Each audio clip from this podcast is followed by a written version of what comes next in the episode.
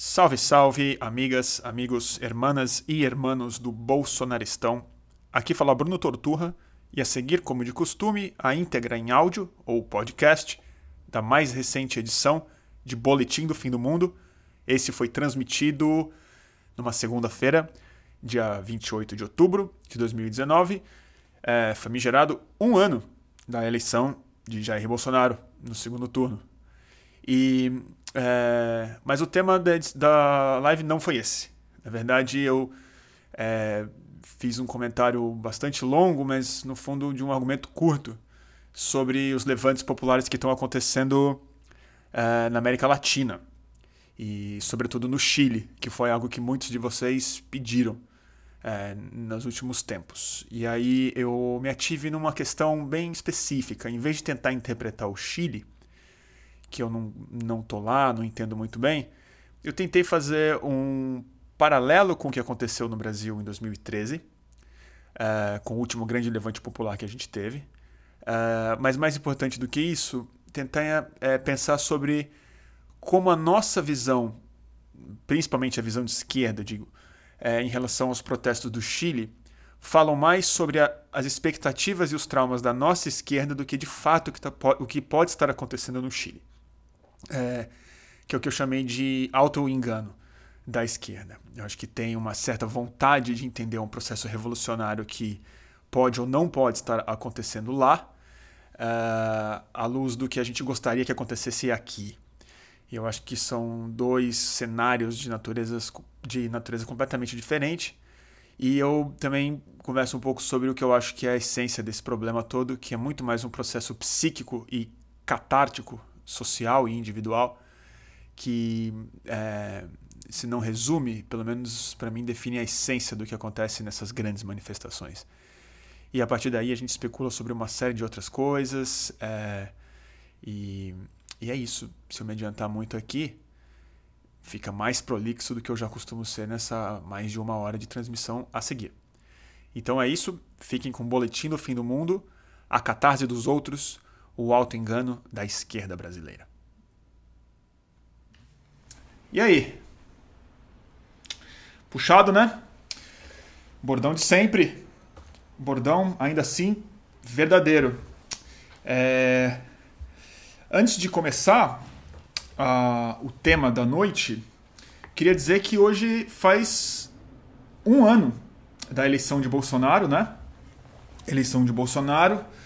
É, e de alguma maneira foi o dia que o Boletim do Fim do Mundo formou mesmo, né? A gente já vinha fazendo lives antes, desde o primeiro turno, e o último plantão do fluxo, que, era, que era como essas lives chamavam antes, de, antes da eleição, ela encerrou no dia da apuração. Muitas, muitos de nós assistimos juntos nessa live, e no dia seguinte eu já é, inaugurei a live sob o nome de Boletim do Fim do Mundo. Então, de alguma forma, Hoje também comemoro o, o começo dessa programação um pouco mais, é, talvez previsível, um pouco mais regular.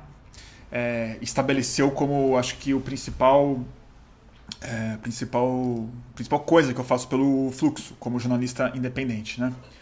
Então é isso aí.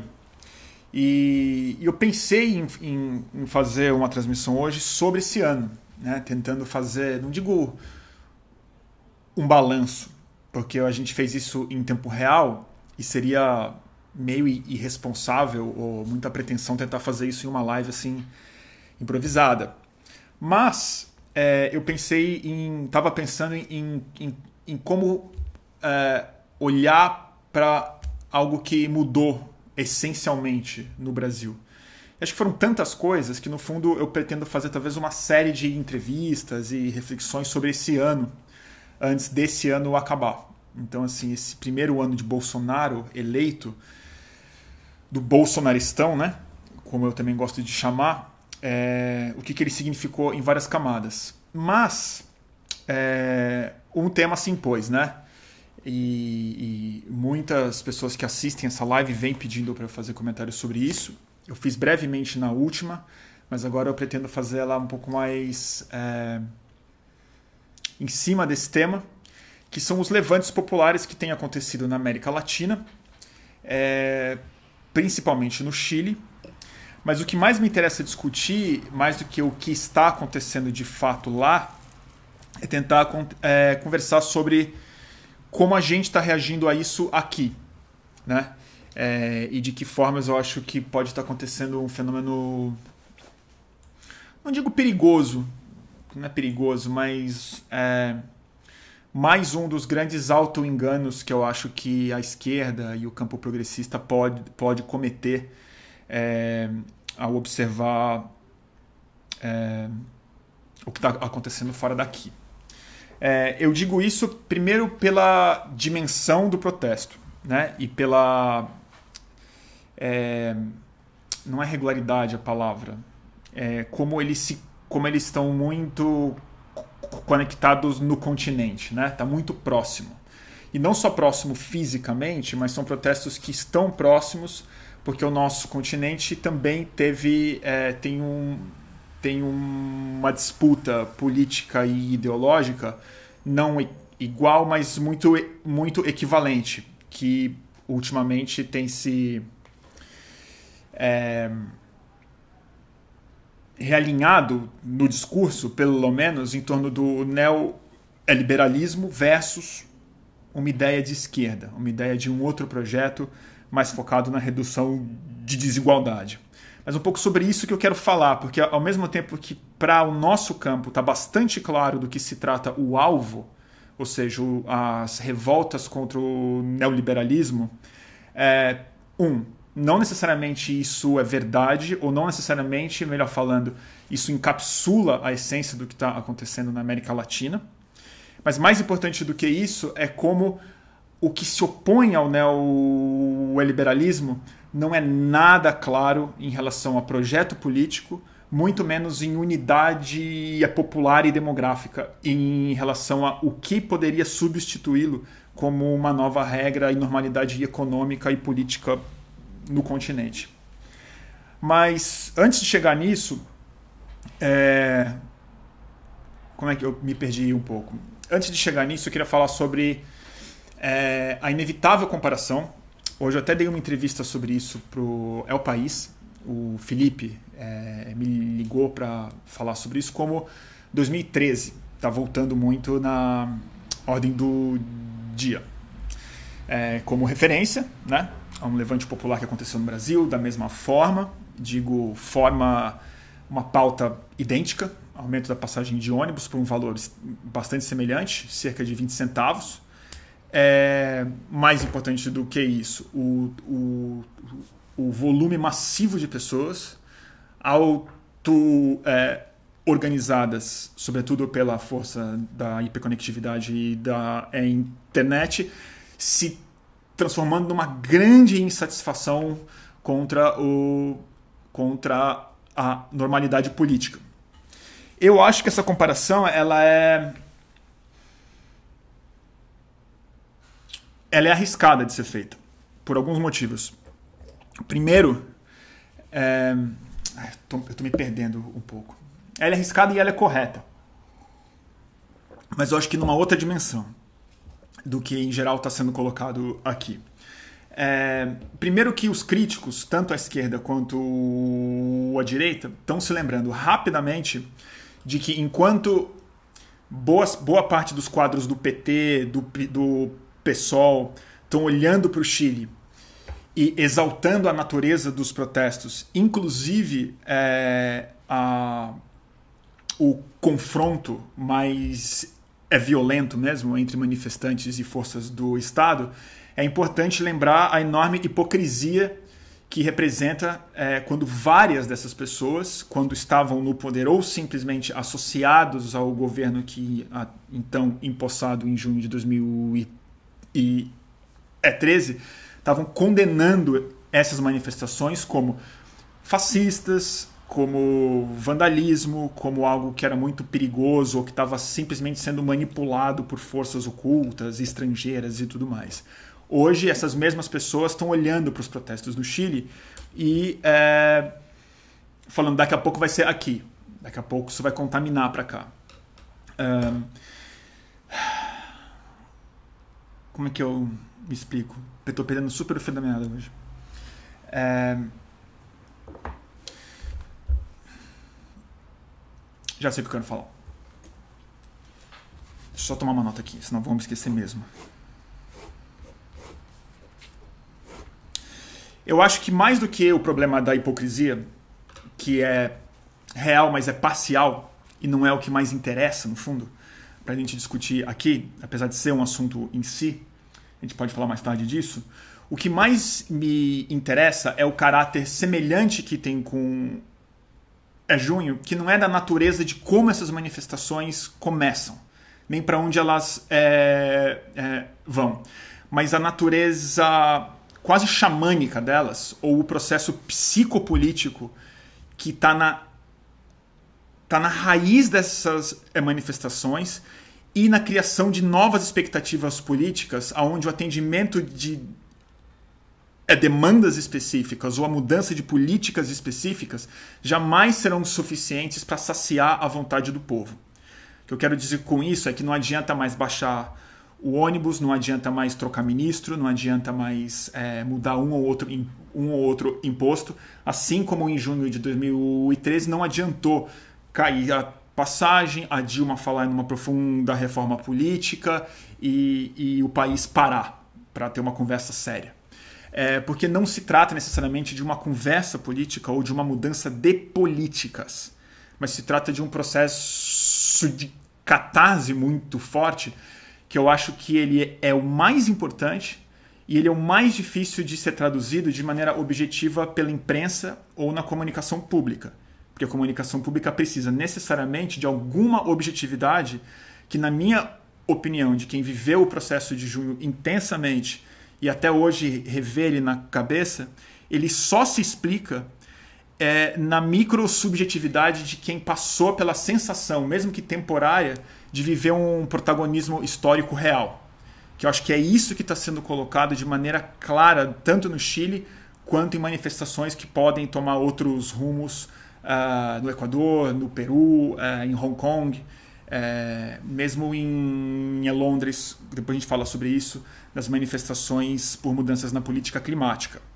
Porque eu acho que não se trata simplesmente, não vou me repetir, mas da mudança de políticas ou da demanda de pautas específicas.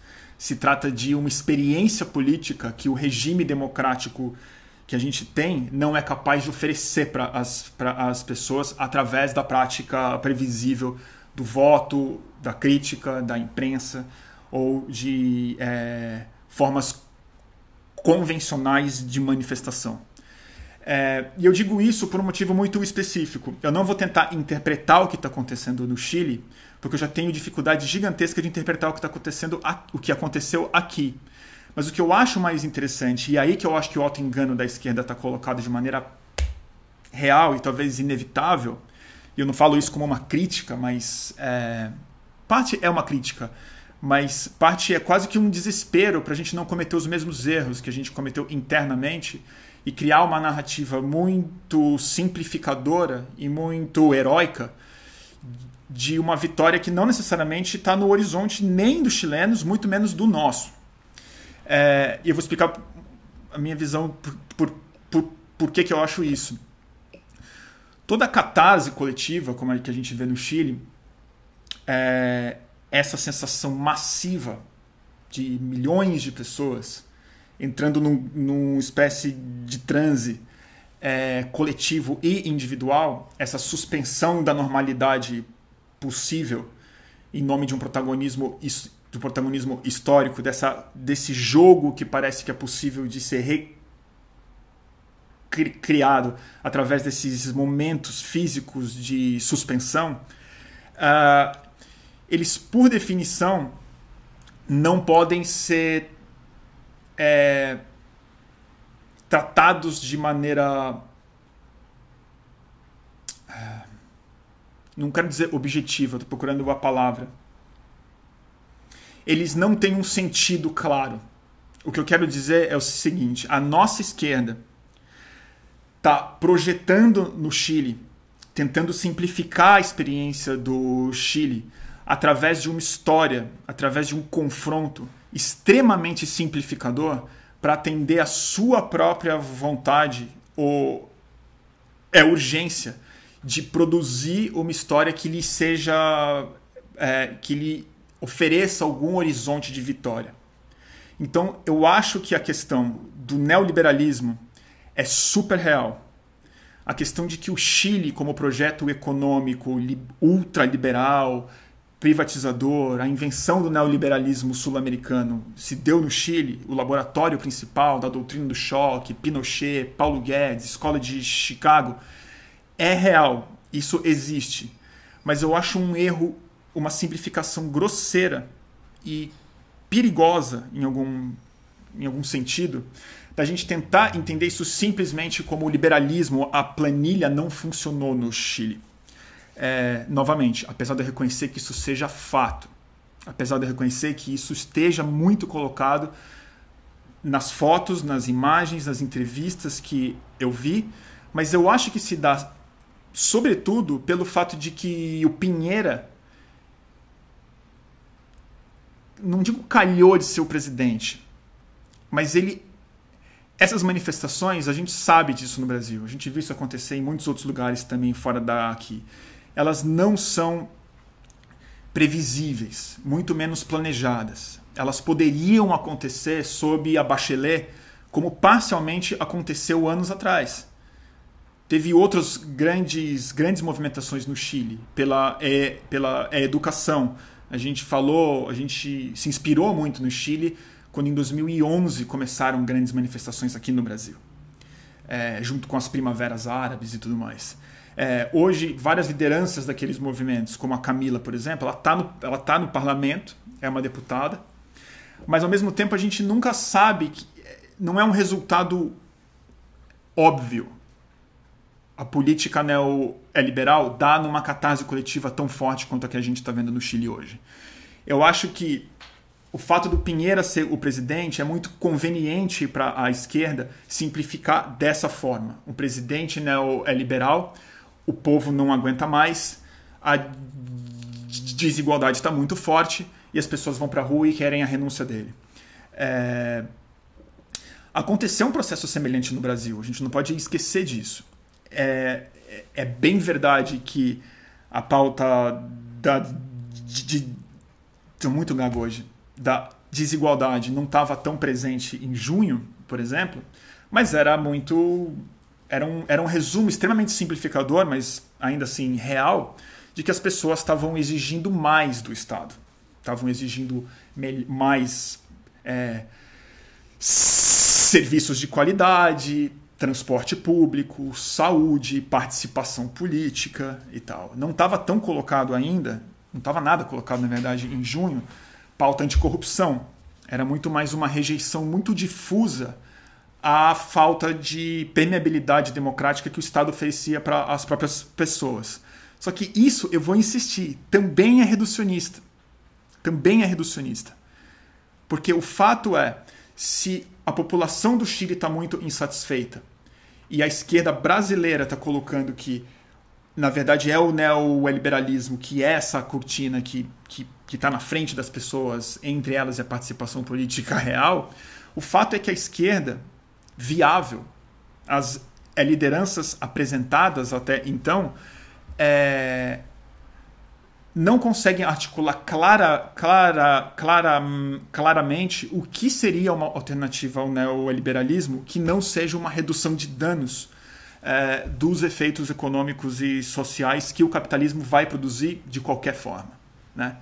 São reformas mais ou menos duras, são privatizações mais ou menos brandas, mas o fato é, por enquanto, o que a gente tem como esquerda na América do Sul, e a gente viu na Argentina isso se expressar ontem também nas próprias eleições, é que o que a gente tem para oferecer no lugar do neoliberalismo economicamente fracassado, que eu concordo que, que é, está,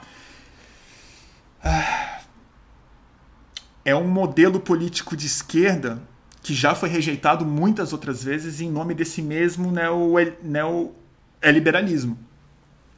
Então eu sinto que está acontecendo um pêndulo cada vez mais curto entre rejeições de projetos políticos que ninguém se sente representado de verdade. Eu não acho que a Cristina Kirchner, por, por mais que é, muita gente comemore e eu mesmo fique aliviado de ver o Macri ser derrotado nas eleições, eu também não consigo me regozijar com a volta da Cristina Kirchner como a protagonista política do Brasil. Do Brasil, desculpa, da Argentina. Tô tão avoado hoje. É... O que eu quero dizer com isso? Eu não estou divergindo de alguns comentários que a galera está colocando aqui. As diferenças entre ricos e pobres no Chile é gritante. A coluna do Clóvis de Barros na Folha é cirúrgica nesse sentido. É verdade, a coluna do, do Clóvis, não, do Celso Rocha de Barros, né? Ele fez uma coluna ótima mesmo, mas eu concordo, eu acho que ela também não está tratando do fenômeno mais importante na minha cabeça. Que não se trata exatamente de demandas políticas e econômicas. Se trata de um desarranjo entre um novo sujeito político que já está claro, amadurecido, conectado que se forma através das novas possibilidades de comunicação e de é, construção de identidade, novas formas de, é, de debate e de autoexposição, e o que o regime político é, institucional oferece como possibilidades para esse cidadão que já é outro, para esse sujeito político que já é outro eu volto a repetir, eu acho que o que está acontecendo no Chile é muito mais uma catarse psíquica e política do que as análises anti-neoliberais é capaz, são capazes de dar conta. E acho que a gente não conseguiu fazer isso no Brasil depois de seis anos ainda. A esquerda ainda insiste em entender junho como ovo da serpente, ou uma rebelião muito genuína que a esquerda solapou e condenou e abriu o caminho para outras coisas e o PT não entendeu e, e, chamou a polícia agora e tal. Quando eu acho que tem uma outra coisa acontecendo. Tô vago hoje, né? Tô um pouco vago. O que eu quero dizer é o seguinte: eu estive na rua o suficiente para saber o seguinte. Quando você bota um milhão de pessoas na rua Ainda mais num país como o Chile, que tem uma, uma população muito menor do que a do Brasil. Só em Santiago foi mais de um sexto da população de Santiago foi para a rua. Sabe lá o que, que é isso? Se fosse em São Paulo, seria cerca de 4 milhões de pessoas na rua.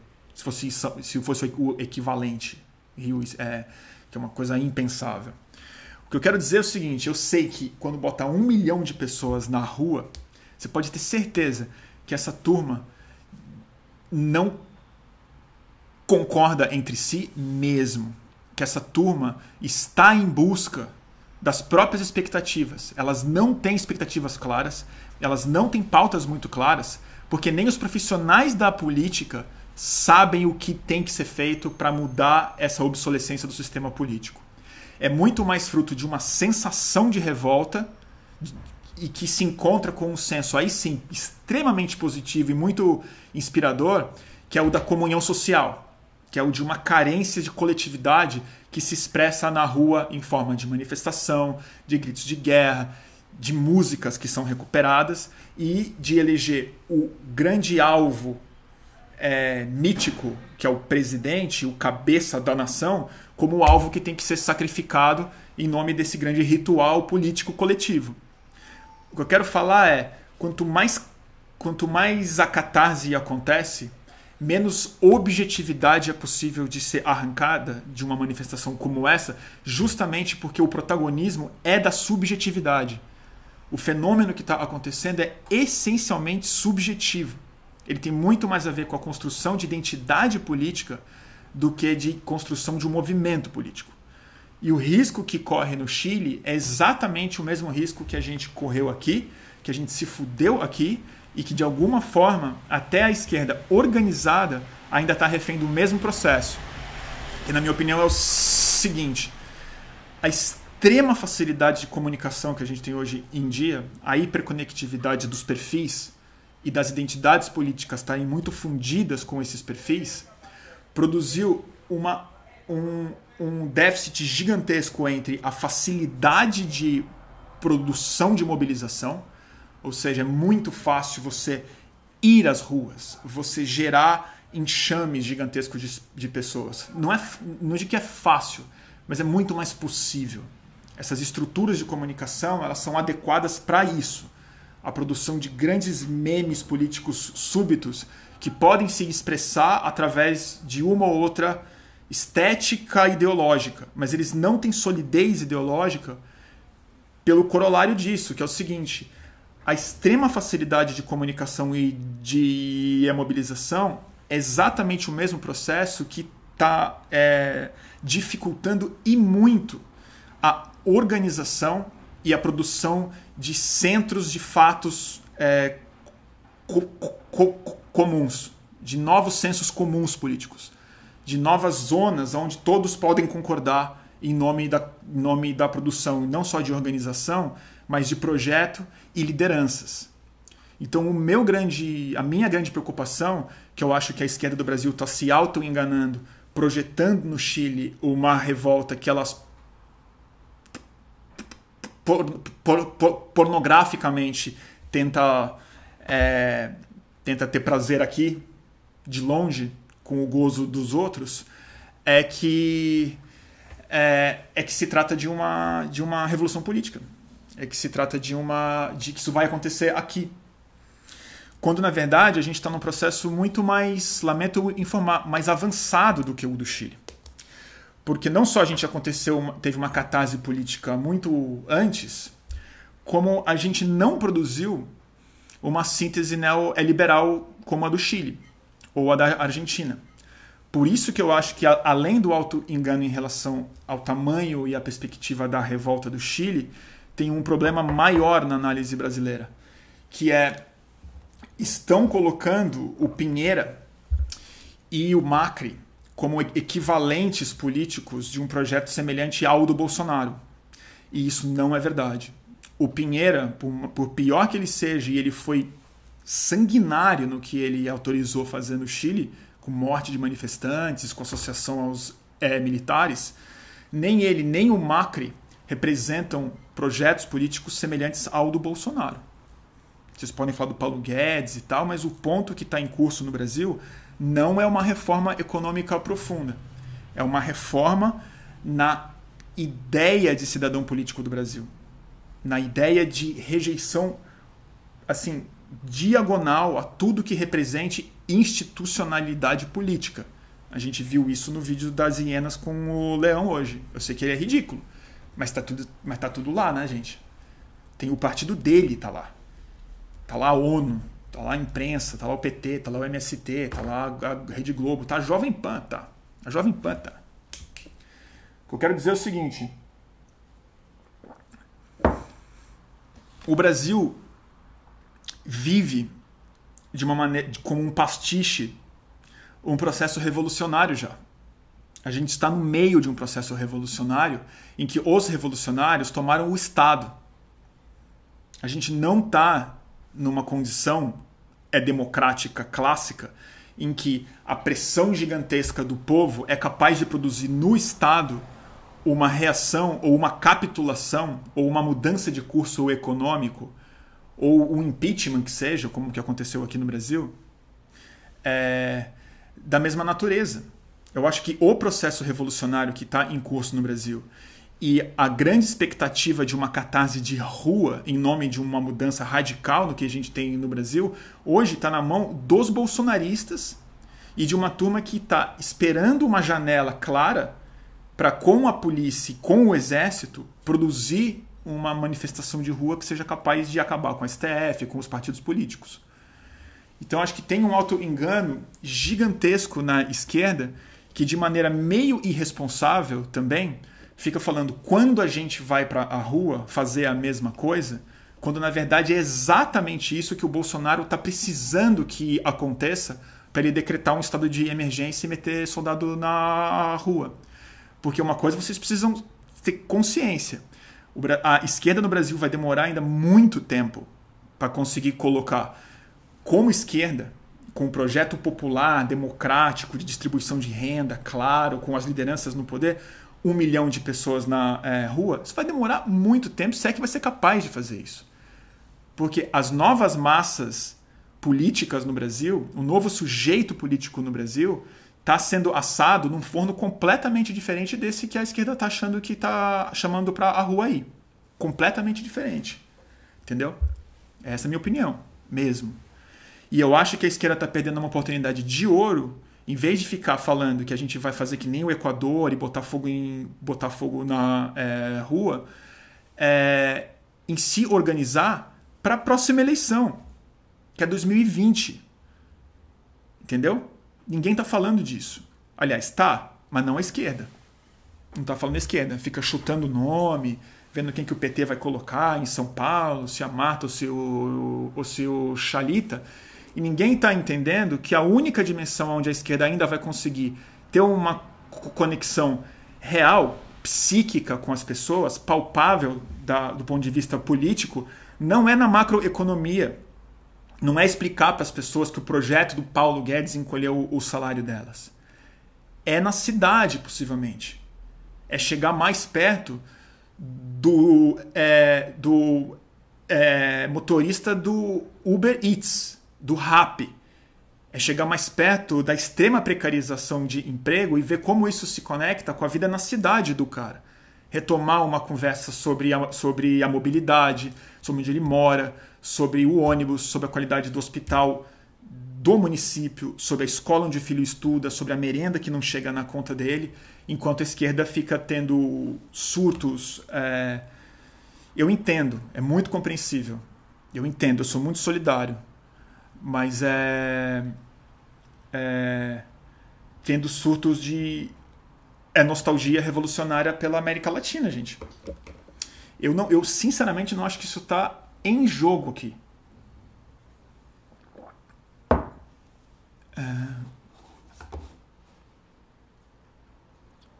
Será que eu me estendi muito? Falei muita besteira? Pareço muito conservador falando isso, né? Às vezes eu acho que eu tô mesmo conservador. Não digo conservador mesmo. Eu tô um pouco reacionário, na verdade. Eu tô um pouco querendo voltar dois passos atrás para a gente conseguir reconstruir uma, um mínimo centro de conversa política. Mas eu acho que. Eu sinceramente acho isso. É...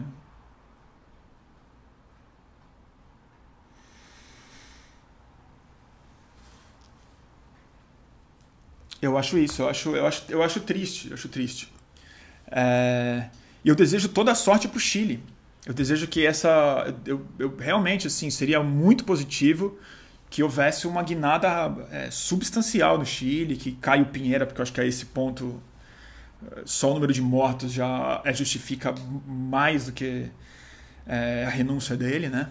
Mas eu desejo realmente assim que essa energia subjetiva produzida no Chile, ela não se dissipe em desilusão ou em atomização individual, que é o que aconteceu muito no Brasil, né?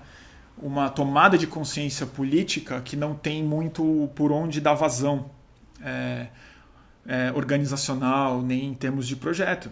O fato é que seis anos depois de 2013, de junho, seis anos e meio já depois de junho, é, a nossa conversa é se a Marta Suplicy vai ser prefeita de São Paulo.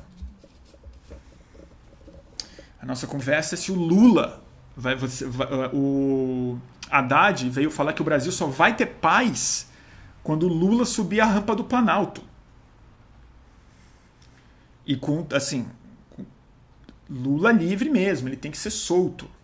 Ponto final. Ele tem que poder exercer a liderança política dele e, e falar e reorganizar tudo. Mas assim, seis anos e meio depois, a gente está falando de substituir um projeto do Bolsonaro pelo mesmo projeto, pelas mesmas pessoas, pela mesma estética, pelos mesmos sobrenomes que foram defenestrados ao longo de anos exatamente na construção de um novo sujeito político brasileiro que não é neoliberal ideologicamente, de maneira clara, ele não sabe que ele é neoliberal, mas ele foi construído como um indivíduo economicamente autônomo. Ele foi construído como alguém que se entende como empreendedor, como colaborador, numa cultura é, que demorou para ser é construída mas que inclui até uma religião específica para isso.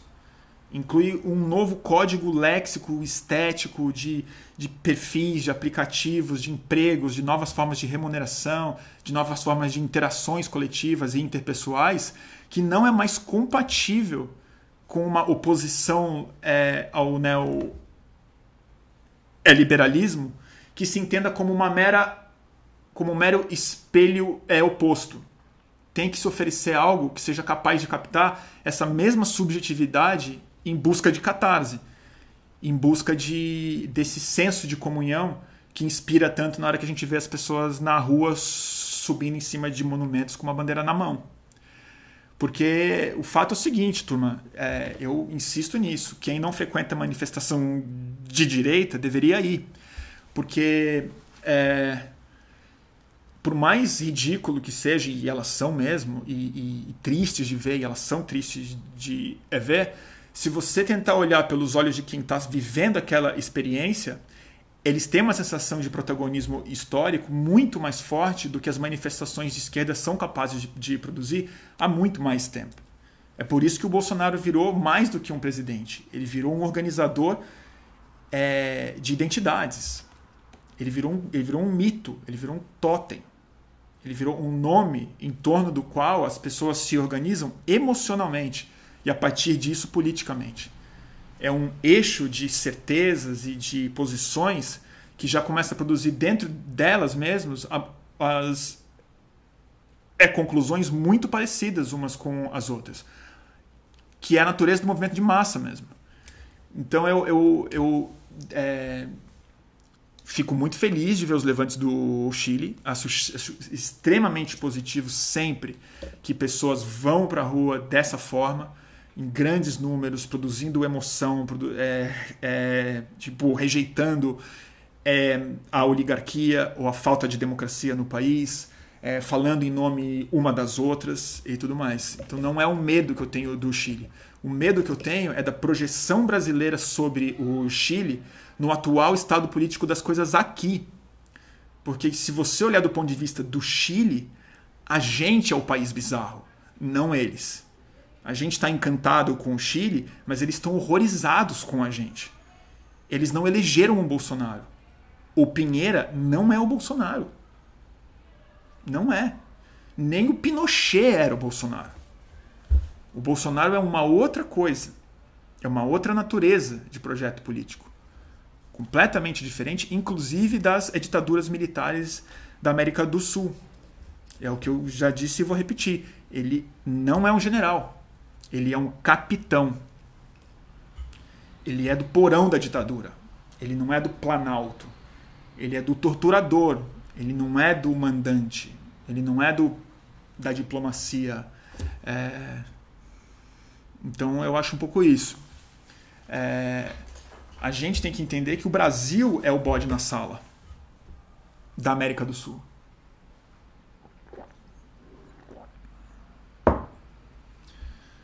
Uh, que mais, gente? Fez sentido alguma coisa? Eu não sei se eu. Não sei se eu consegui resumir o que eu queria dizer hoje. Deixa eu ver, eu, eu notei umas coisas aqui. É, o que eu ia falar é isso mesmo, né? Eu, eu, eu já eu lembro que em junho me entrevistavam muito, né? E, e eu sempre falei isso, é muito mais um psicodrama do que um do que uma revolução política, né? E esses psicodramas que o Brasil ainda vive, mas agora projetado na né, outra coisa, cabe qualquer coisa, né?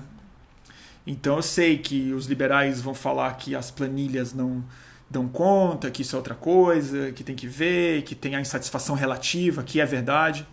É, tem uma outra falácia que está querendo se aplicar no Chile, que eu acho que é uma falácia, mas tem que ser discutida, que na verdade sociedades que estão indo melhor economicamente são as que produzem esse tipo de manifestação, justamente pela perda de status relativo, né? É, tá tudo previsto em Tocqueville e tudo mais. Eu não acho que no Chile isso seja capaz de resumir o processo, mas certamente parte se explica através disso, parte se explica pela revolta indígena, parte se explica pela pressão econômica que as, que as pessoas é, sofrem. E eu vou encerrar dizendo que eu e escrevi num tweet no dia daquela segunda-feira fatídica de junho no, é, Largo da Batata, quando eu vi todo mundo chegando junto no metrô.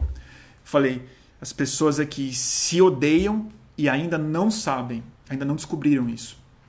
Estava claro a extrema incompatibilidade é, do sujeito, dos sujeitos políticos que se juntaram em São Paulo para produzir aquele milhão de pessoas. E certamente isso é verdade no Chile também.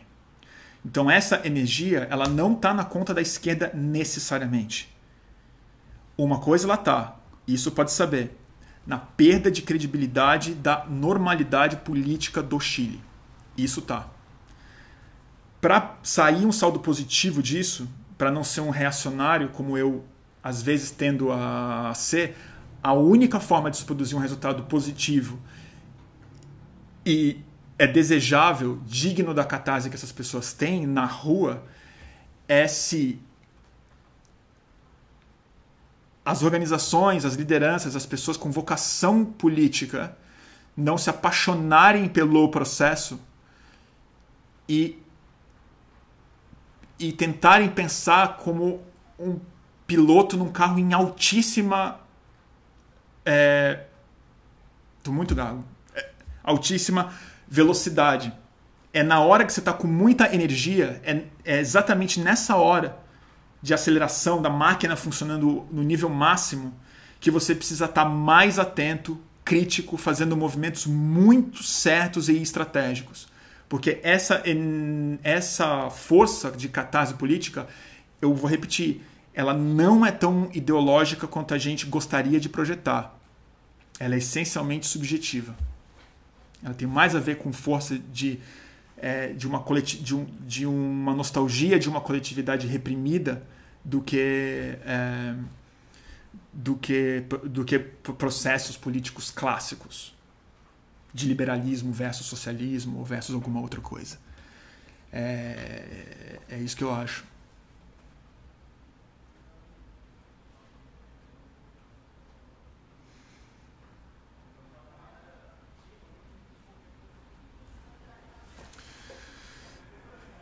Né? Deixa eu, ver, deixa eu ler um pouco de comentário aqui. Bruno, no Chile, a Frente Ampla tem pessoas do Partido Comunista e do Partido Liberal. Obrigado pela informação. É, eu realmente, eu já faz sentido isso. Uh, eu, eu não entendo o que está acontecendo no Chile. Eu não tive tempo de me informar é, fora do Brasil. E a leitura brasileira sobre o Chile, eu acho ela, assim, tão cheia de viés e filtros como a, como a, como a, a minha. Então, é, a gente está assistindo uma, uma projeção numa casa de espelhos, assim, no Chile. Não só porque a gente não vive lá, não acompanha o processo de lá, mas a gente está tão traumatizado pelo nosso processo que tudo que a gente vê tem esse filtro.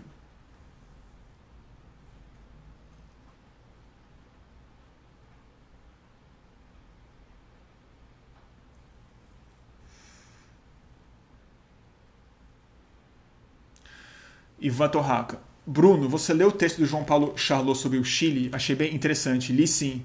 O Chile é um dos caras. O Chile, o João Paulo é um dos caras que eu gosto, confio muito nele. É um cara muito. É, conhece muito o Chile, morou lá, tem, tem um filho do Chile, é, chileno, e. É, mas eu também sei o quanto que o Charlot ele é eu quero achar um adjetivo positivo para falar cínico, porque ele não é cínico, mas ele tem aquela coisa do cínico que é, ele realmente não acredita, ele realmente é um cara muito avesso à romantização. É isso que eu quero colocar. Ele é antirromântico no sentido político. Ele não romantiza mesmo. Então eu, eu, eu gostei do que ele escreveu e, e, e me ajuda a reforçar no fundo o meu, o meu argumento. A, a possível novidade do, do processo do Chile não é a rejeição do povo a um projeto econômico. É, é, é a produção de uma catarse, é o nascimento de novas subjetividades políticas com muita energia de parto. É, alguém colocou aqui cético, né? É, é cético. É cético. Mas tem uma coisa que é Enfim.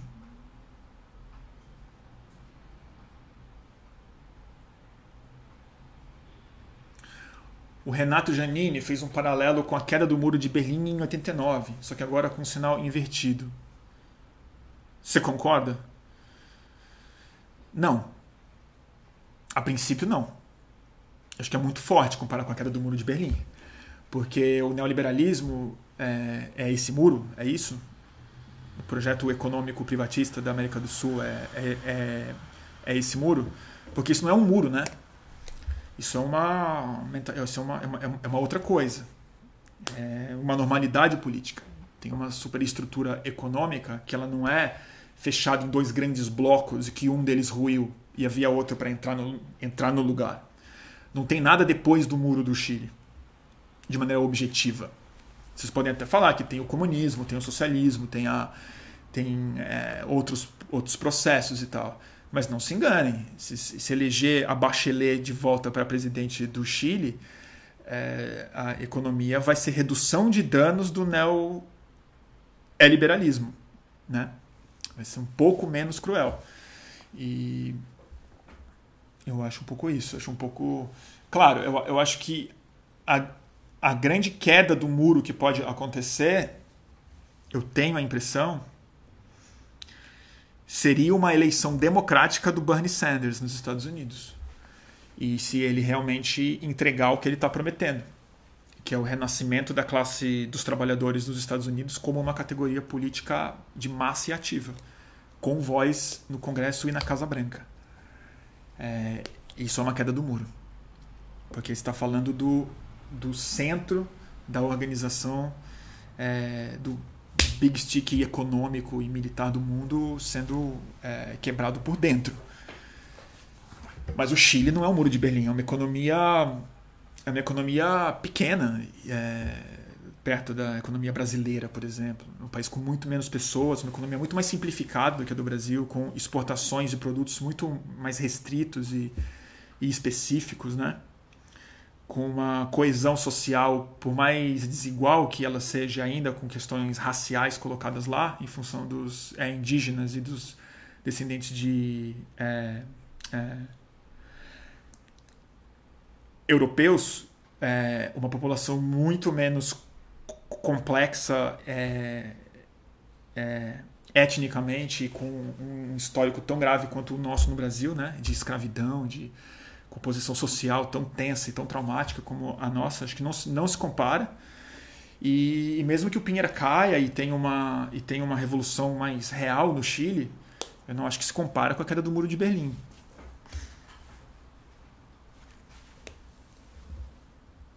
De novo, eu, eu acredito nessa rejeição ao neoliberalismo. Eu acredito que isso está acontecendo mesmo. Mas eu não acho que dá para simplificar. É todo o meu ponto dessa live. Se eu tiver que resumir, se a, gente, se a esquerda quiser resumir a revolução do o, o protesto no Chile como uma rejeição massiva ao neoliberalismo, eu acho que é auto-engano. Eu gostaria que fosse, eu adoraria.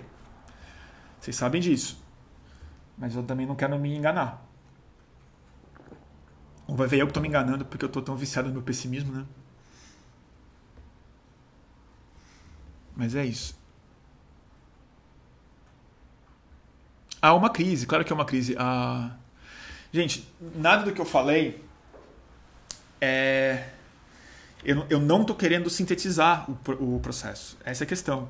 Tem uma rejeição ao neoliberalismo? Sim, é evidente que tem. A política de privatização, a desigualdade, redução de direitos e tudo mais. Eu acho que isso deveria provocar, e acho que vai provocar possivelmente, pelo menos em economistas honestos na América do Sul, uma autocrítica que há muito tempo precisa ser feita na é direita latino-americana de, de entender finalmente que numa sociedade muito desigual é, o projeto liberal é trágico não temos exemplos bons o Chile era um bom e esse exemplo caiu. Isso, é, isso é fato. Mas eu vou, eu vou retomar o meu, o meu ponto. Ele não cai em nome de uma coisa nova ele não cai por uma clareza política da população. Ela cai por uma sensação de catarse, uma válvula que foi possível falar por aqui a gente vai conseguir expressar uma insatisfação muito mais profunda, na minha opinião, do que é, desigualdade econômica. É uma rejeição à estrutura de poder é, organizada dessa forma, onde esse novo sujeito político não se sente cidadão. E isso não tem a ver só com economia. Isso tem a ver com produção de subjetividades em outros lugares.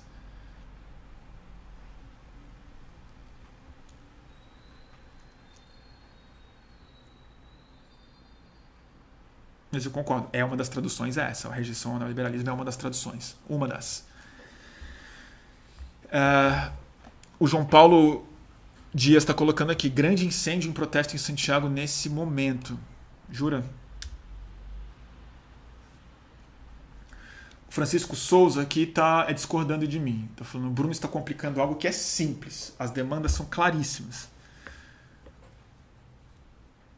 E o Robson está discordando muito também. O Bruno não sabe nada. Vai ser ruim de análise política internacional assim, lá pro mato. Cara, eu, eu talvez você esteja certo, mas eu juro, eu eu não estou tentando fazer análise de política internacional. Talvez eu esteja fazendo uma coisa mais pretensiosa ainda e pior ainda do que a minha análise. Mas é, eu estou tentando fazer uma análise é, psicopolítica da coisa eu estou tentando fazer uma análise subjetiva da coisa. E aí, aí acho que aí os psicanalistas vão ficar bravos comigo, mas eu não tô. Eu, eu falei no começo, eu não entendo do Chile, eu não sei de nada lá. O que está acontecendo lá? Eu adoraria estar tá lá. Eu adoro uma manifestação, vocês sabem, né? Eu não aguento. Eu vou para lá e começo a filmar. E, depois eu fico preocupado. Mas na hora eu gosto. Então é isso. Mas obrigado pela crítica.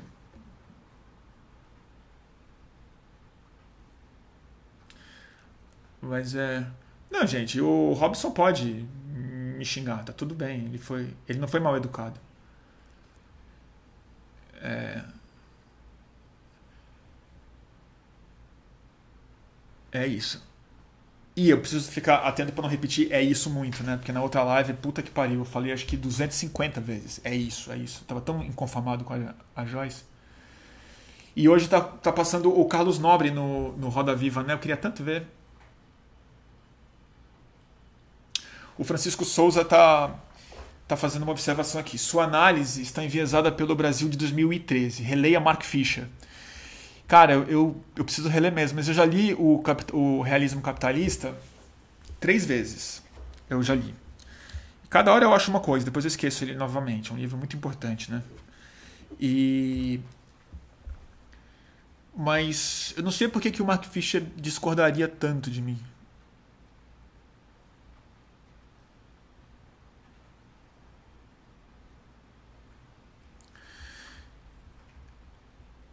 É...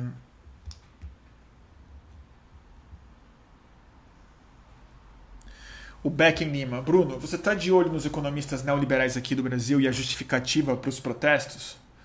Uh, não muito. Se puder me dar um, um resuminho. Acho que eu sei algumas coisas, mas eu não quero falar besteira. E tem essa simplificação de rede social, né? Porque as coisas têm que caber num tweet, numa expressão rápida, tem que a coisa achata e, e vira isso, né?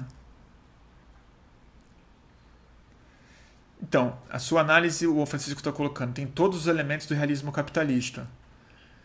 É. Esses dias eu falei um negócio que eu acho que está acontecendo, mas eu acho que é wishful thinking meu, acho que é eu querendo que seja verdade. Que é, eu acho que o, o, o realismo capitalista é que está em crise. Ele está ele tá ruindo como realidade, né? E, e eu, lamentavelmente, lamentavelmente mesmo, eu acho que a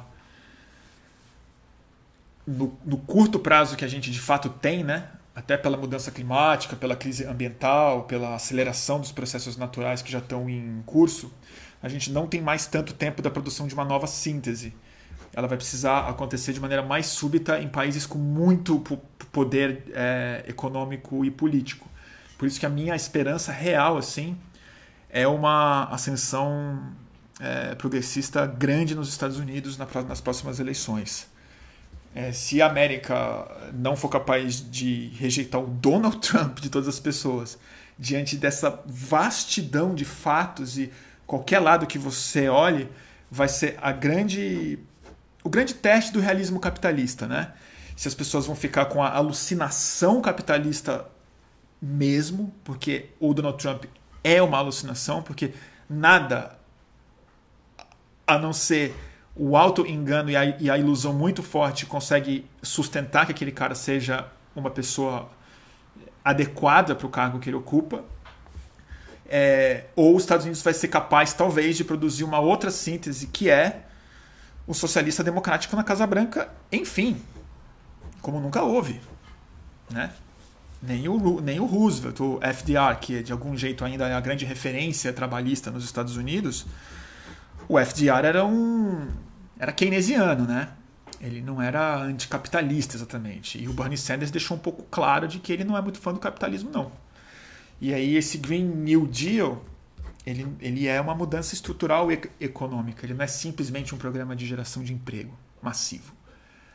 Ele é um programa de transformação radical nas bases do poder não só econômico, mas da estrutura do poder político nos Estados Unidos, que é combustível fóssil, militarismo e banco. Né? Então é isso. Mas eu também concordo com quem está falando aqui que eu acho que o Donald Trump tem grande chance de se reeleger, não tenho dúvida disso.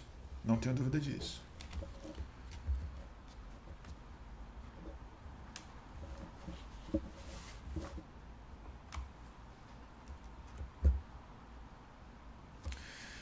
Que mais, gente?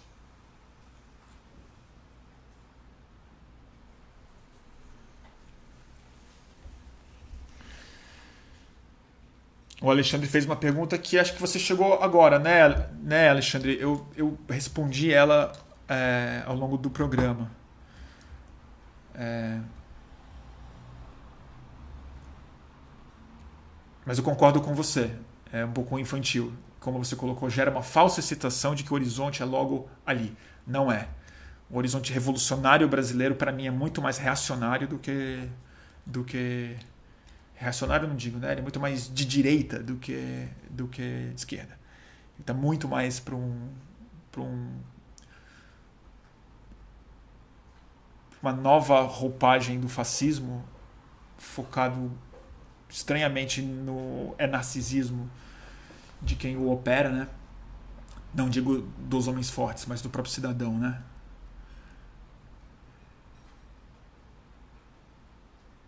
É isso é que eu acho. E tem, e tem o fato, né, gente, de que também é, tem uma. Tem um problema argentino, né? Que a coisa vai ficar feia entre o Brasil e a Argentina. Vai ter implicações econômicas sérias aí, eu acho. Mas aí a gente conversa sobre isso numa outra live. Eu não entendo nada de Argentina também. Eu queria chamar alguém que entenda.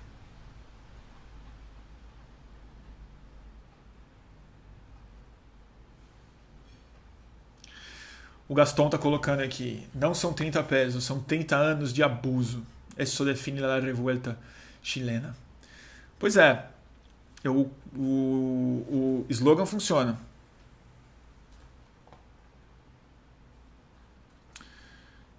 Uh, o Cid, é verdade, tá fazendo a pergunta para mim: como é que se combate o fascismo? Melhor não falar, né? Melhor não falar.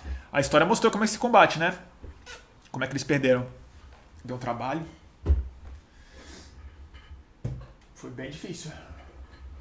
Porque o fascismo ele não gosta de. Ele não.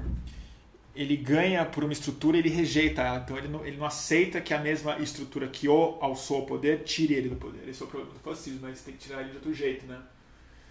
Uh, putz, tinha um livro aqui que eu queria mostrar, mas eu não estou achando. Acho que tem a ver com isso. Turma do Instagram, vou precisar desligar um segundo, porque vai dar uma hora aqui. E aí, toda vez que dá uma hora, ele cai. E para não cair, eu encerro educadamente. Então, voltem quem quiser seguir aqui daqui a um segundo e meio.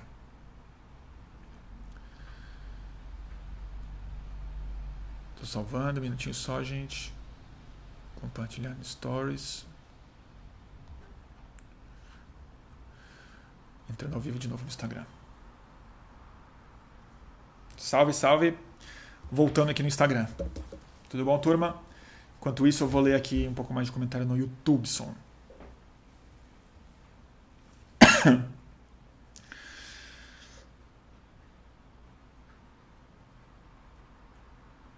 Deixa eu ler aqui.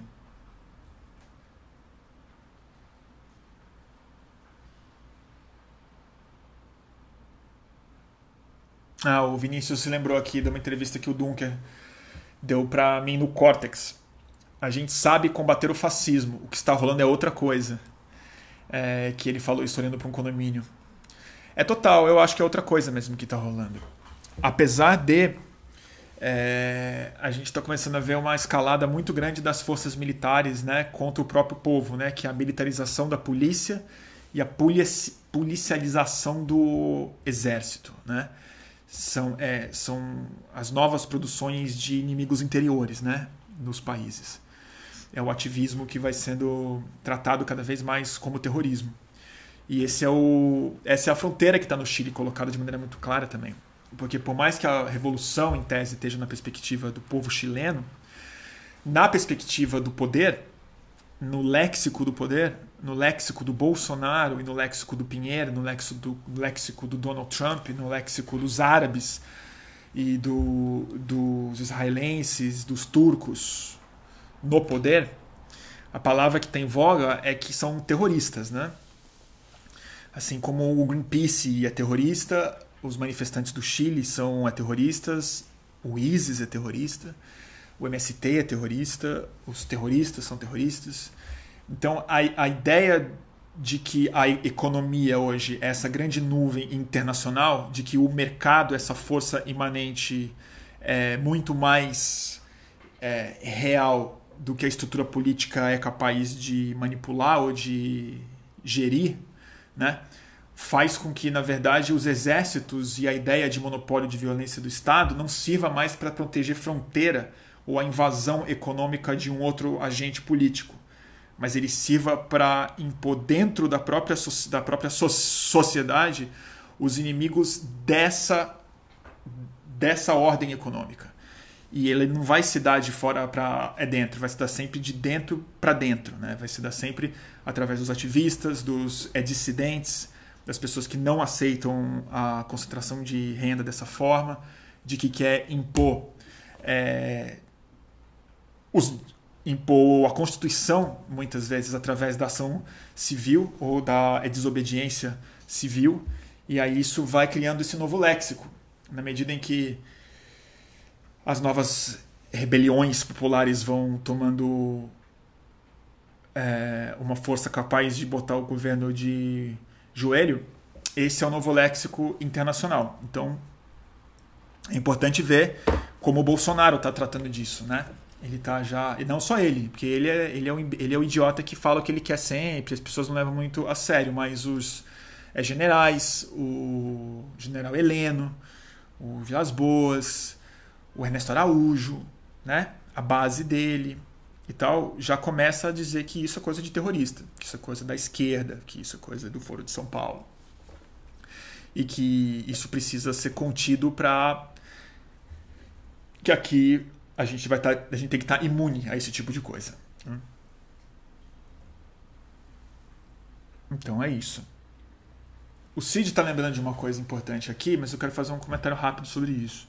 Ele lembra que a Dilma já tinha assinado uma lei que tratava os manifestantes como terroristas, a, lei, a famigerada lei antiterrorismo. É uma vergonha de lei, ela de fato foi assinada pela Dilma é, enquanto ela já estava assim, inviabilizada né, é, como presidenta. É, mas é importante frisar uma coisa: essa lei ela não é exatamente de autoria brasileira. Conecta muito com o que eu acabei de falar no, no, no fundo ela é uma demanda internacional é, para que seja possível assinar alguns acordos econômicos no mundo hoje em dia. É na Organização Mundial do Comércio, não sei em qual, mas eu lembro que eu transmiti pelo fluxo uma. Eu até podia buscar essa transmissão aqui no canal, e mostrar para vocês. Vale muito a pena. Eu vou achar. Eu transmiti um evento que aconteceu na Livraria Cultura em São Paulo em 2000 e alguma coisa. 2015, talvez? 16. É... Streamings aqui. Que era sobre a lei antiterrorismo. Será que é isso mesmo? Ou eu não transmiti? Anti... E lá explicava isso. Que mais do que um projeto. Aqui, ó, Diálogo Conectas Lei Antiterrorismo. Tem duas horas. Uma hora e 52. Eu vou colocar o link para vocês aqui. E quem tiver saco, isso é explicado. Tá lá no. Tá no YouTube, gente, do Instagram. É, tá, tá explicado bem isso é uma demanda internacional, é, justamente desse, dessa grande nuvem etérea do mercado, do, das, das, organizações econômicas, Davos, sei lá como é que chama isso, né? Capitalismo tardio, né?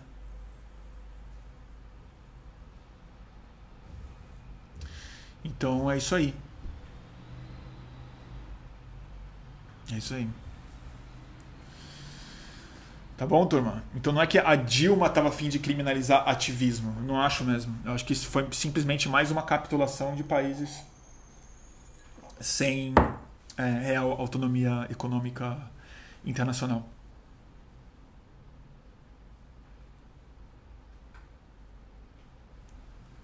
Tá bom, turma?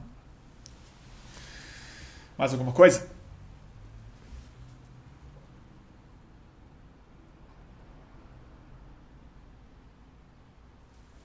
Mais alguma coisa? Falta comentar o viés de política.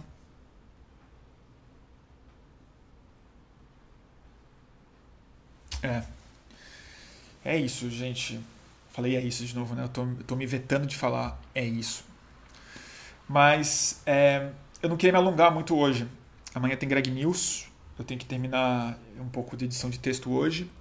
E amanhã a nossa diretora está fora, então eu vou dirigir o programa amanhã. Então é uma coisa que eu nunca fiz também. Então vou ter que ir lá fazer isso. Deixa eu ler um pouco de comentário aqui. Beatriz Moreira, Bozo enfraquecido nas municipais, baixa moral ou volta mais violento? Não sei.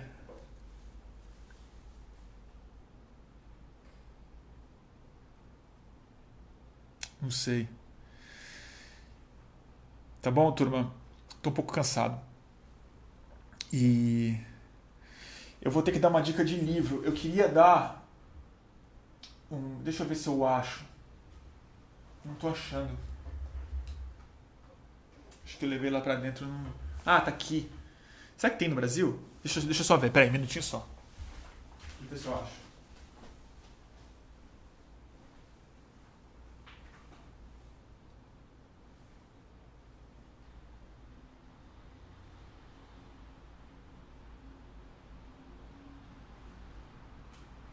aí.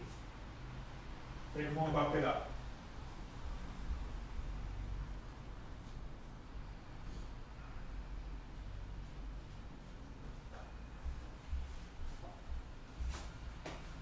Achei. Já é um clássico, né? É... Eu acho que tem em português. Precisa ver se tem mesmo.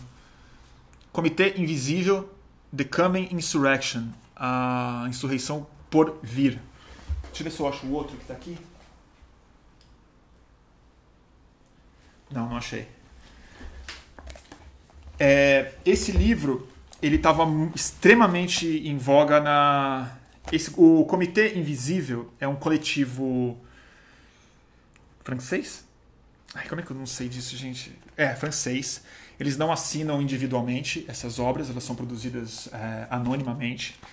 E são grandes manifestos, grandes convocações, mas mais importante do que isso, grandes análises do atual ambiente subjetivo e macropolítico, onde o ativismo e a insurreição possível para o século XXI precisa, é, onde ela vai emergir.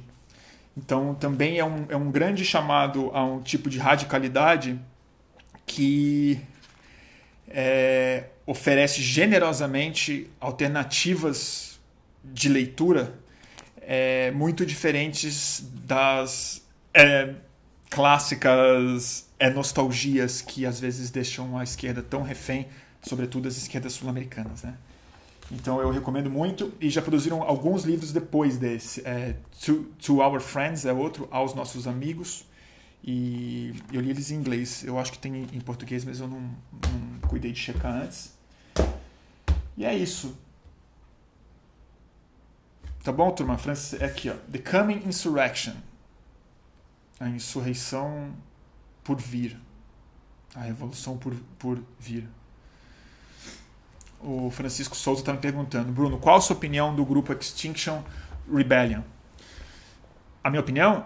A melhor possível, por enquanto. A melhor possível. Eu acho que qualquer iniciativa ambiciosa, coletiva, que se coloca fisicamente na linha de frente, é, sendo muito contundente, sem violência, mas atrapalhando o funcionamento da máquina para falar sobre extinção humana, extinção dos animais, é sempre muito bem-vindo. É, qualquer crítica que possa ser feita é, deveria, na minha visão, vir de maneira muito generosa como forma de colaborar e não de desmerecê-los, como eu já vi algumas pessoas fazendo, como um movimento muito de elite, muito branco e tal, mas é um movimento nasceu em Londres, né? Vocês queriam que ele fosse muito diferente disso? Não acho, não acho justo cobrar é, a princípio dessa forma. Até porque é um dos poucos movimentos climáticos no mundo que está colocando a questão do racismo no centro da pauta também racismo ambiental. É, e eles tratam disso de maneira clara, enfrentam o debate e, e são super inclusivos. Então é. Gosto bastante. Gosto bastante. Defendo muito a, a chegada deles aqui. Tá bom? Ah, o Fabiano está falando que dá para comprar pelo site do Outras Palavras.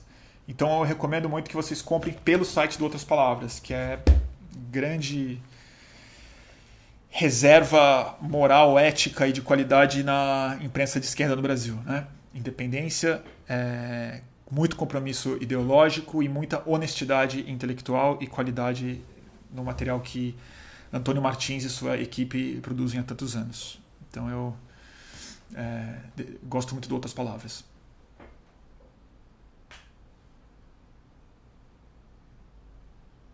Tá bom?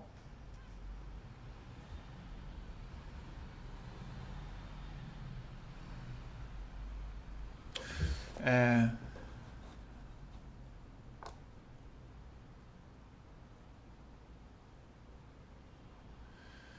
Tá, tá, tá, tá tendo uma, uma briga aqui no, uma briga aqui no, nos comentários. Ah, tem na N-1. Pode crer. Pode crer. Tá bom? Então, turma, obrigado. Quem acompanha essas lives sabe é, que quem quiser, quem puder, quem gostar, é, tiver condição, é sempre uma ajuda imprescindível para essas lives acontecerem, a participação de é, quem puder ajudar no nosso Catarse, catarse.me barra mantenha underline o underline fluxo, mantenha o fluxo no Catarse. A partir de cinco reais, toda a colaboração é extremamente bem-vinda. Tá bom, turma? Ah, a turma tá perguntando do grupo de WhatsApp. Cara, eu tô ainda não terminei de fazer a agenda dele, porque são 750 pessoas que mandaram o telefone, eu tenho que cadastrar uma a uma. Mas eu já estou dando uma saída para isso e na semana que vem a gente vai mandar a primeira, o primeiro zap. Tá bom? E aí, mas só depois eu vou pedir para vocês, para quem não se cadastrou, se cadastrar, porque se me mandar mais nomes agora, eu não vou conseguir dar conta. Tá bom? Turma, muito obrigado. Eu vou desligar primeiro aqui no YouTube, né? E até a próxima. É, eu aviso quando tiver. A próxima vai ser com uma convidada. Depois eu conto quem. Beijo, beijo, beijo, beijo.